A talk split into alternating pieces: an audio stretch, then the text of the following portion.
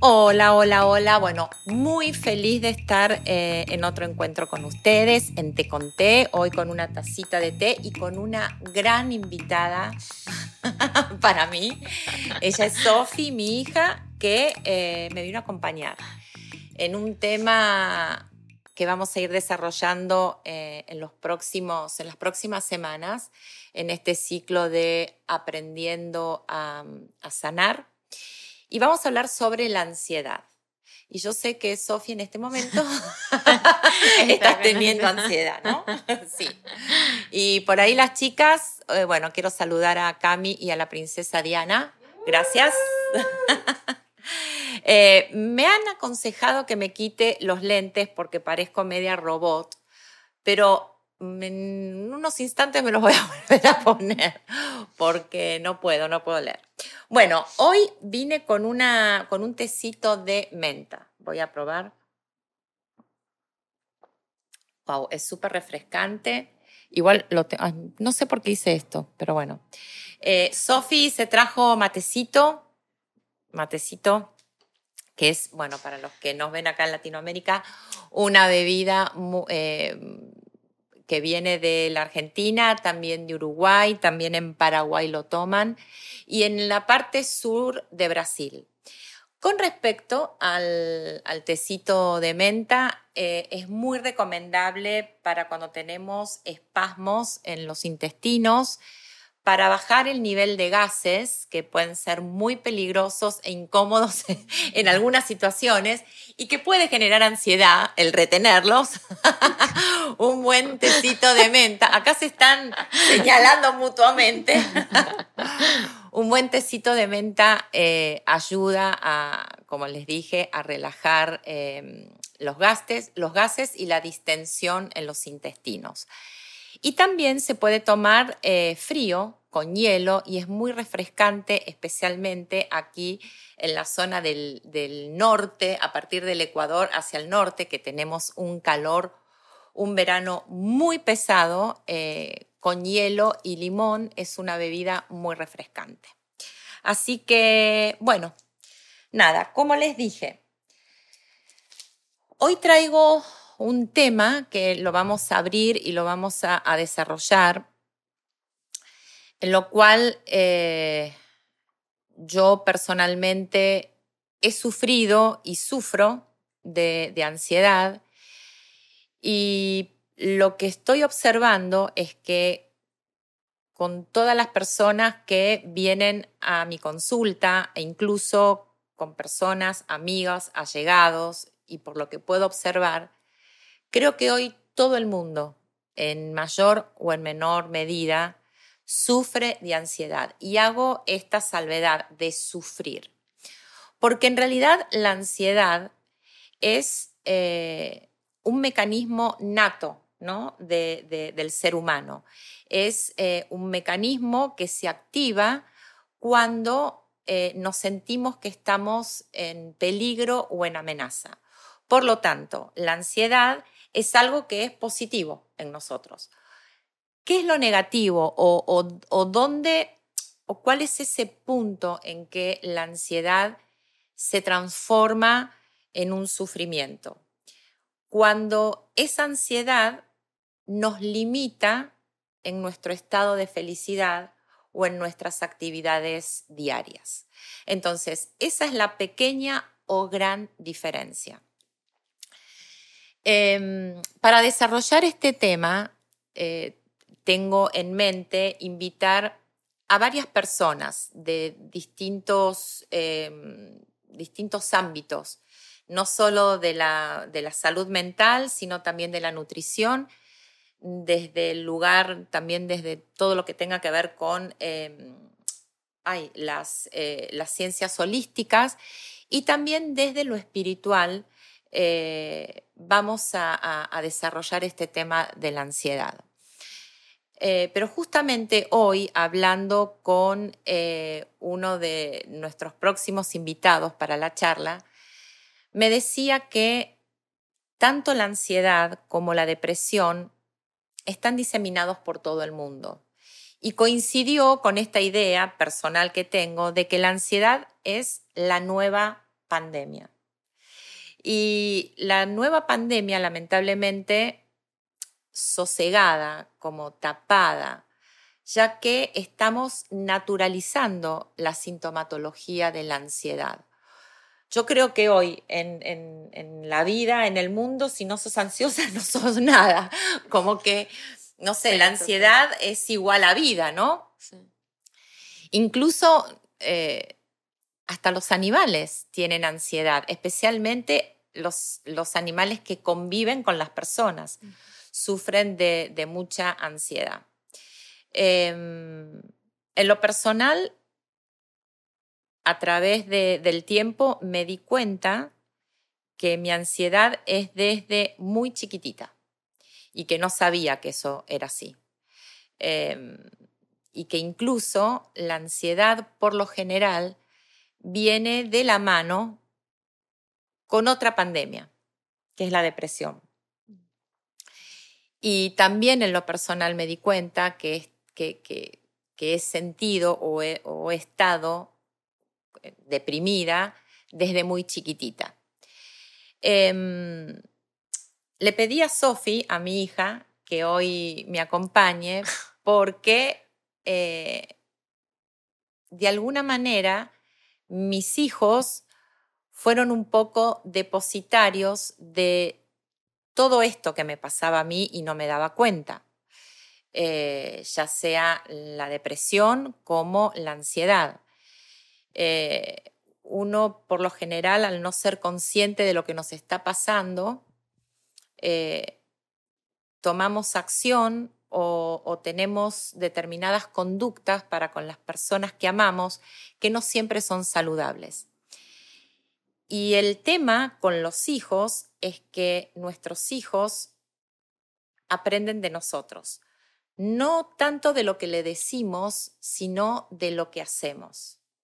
Yo siempre digo que hay como dos tipos de lenguaje, ¿no? El lenguaje de las palabras, que es lo que nosotros podemos expresar o lo que intentamos expresar, y por otro lado está el lenguaje del cuerpo o el lenguaje energético, aquello que no decimos, pero que nuestro cuerpo y nuestra vibración también se transmite. Eh, y en este momento Sophie está con un nivel de ansiedad muy alto. muy alto. Eh, porque bueno, el hecho de estar frente a una cámara o a un micrófono cuando no estás acostumbrada eh, genera ansiedad y eso es algo que es normal y es positivo. Ahora, la pregunta es, y ahí suben los niveles de cortisol. Em, Estoy sudando. Ahí está. Parte de la sintomatología es sudoración en las manos, me pongo colorada, el corazón te palpita a mil, a millón. Eh, bueno, esos son algunos de los síntomas más comunes de, la ansiedad y eso es porque se activa eh, parte del sistema nervioso central, del sistema nervioso autónomo, que se llama simpático. El sistema simpático es el que se activa y es el que nos genera todo este estado de ansiedad. ¿Cuál sería em, la amenaza en este caso? Déjame adivinar. Sentirme ridícula. Sí. ¿No? Entonces, el hecho de sentirme ridículo frente a las cámaras o, que otras, o saber que otras personas me están mirando y estoy pensando qué juicio tienen de mí. Entonces, siempre que nos, nos, sintamos amenazados, va a, a generar la ansiedad. Pero también hay otra cosa que genera ansiedad. Y recién lo estuvimos hablando, Sofi de que muchas veces nosotros como papás vemos que nuestros hijos, no sé, tienen, o sea, están, están como raros. ¿En qué sentido? Están como o como tristes o como callados y quizás están viviendo situaciones, especialmente en, en, hijos que ya son mayores de edad, como es el caso de Sophie, que tienen su vida y que tienen la última palabra en su vida. Uno puede aconsejarlos o estar, pero en definitiva la, decisión final de, tu vida la vas a tener vos, Sofi. Em, como papás nos preocupamos y nos nos genera ansiedad. Y preguntamos, ¿qué te pasa? Y ahí, ¿qué dice Sofi? Nada, mamá. Nada o no sé. O no sé. ¿Y eso que te genera? Más, ansiedad. Eh, el tema de la ansiedad es un tema eh, que es muy delicado y que lamentablemente, como estuvimos hablando, nos toca a todos, a todos, a todos de cerca. Cada vez más se ve en, niños y en bebés. Mm. De hecho, hay estudios, Sofi, que se hicieron con, em, con bebés dentro de, la panza de la mamá, dentro del vientre materno, donde hay eh, niveles, donde los bebés tienen niveles altos de cortisol, que es la hormona del estrés. Esto sin entrar en debate, porque no, no, no voy a generar debate, pero hay muchos estudios donde se han hecho eh, en, en, mamás que tienen, por ejemplo, pensamientos suicidas. Mm. Eh, los bebés tienen, em, tienen niveles altos de cortisol. Y acá es donde yo digo, ¿no? Eh, de que todo apunta a qué tipo de pensamientos nosotros sostenemos en nuestra vida. Y sabemos que antes de los pensamientos están los sentimientos, aquellas cosas que sentimos. Y por lo general, como no nos damos cuenta qué es lo que sentimos, automáticamente creemos que lo que nos genera em, descontento o incertidumbre o, ansiedad o miedo son los pensamientos, pero en realidad es un estado interno, ya que los pensamientos se construyen a partir de lo que sentimos. Entonces, un estado de ansiedad en realidad es un estado de miedo permanente. Y por lo general, cuando hablamos de los estados de ansiedad donde uno sufre, que ya a eso ya se los llama desórdenes, que es lo que estuvimos diciendo, cuando, cuando la ansiedad se torna, em, no nos permite tener una vida normal, de disfrutar lo que disfrutábamos antes, como por ejemplo salir a caminar, entrar en un elevador, estar con gente, em, bueno, no sé, eh, el, tener miedo que nos pase algo dentro de la casa o aquellas personas que tienen que chequear la casa cinco veces antes de salir, que, todo esté en orden. Bueno, em, tiene que ver con un estado, un estado interno y está muy relacionado a el grado de amor propio que tenemos.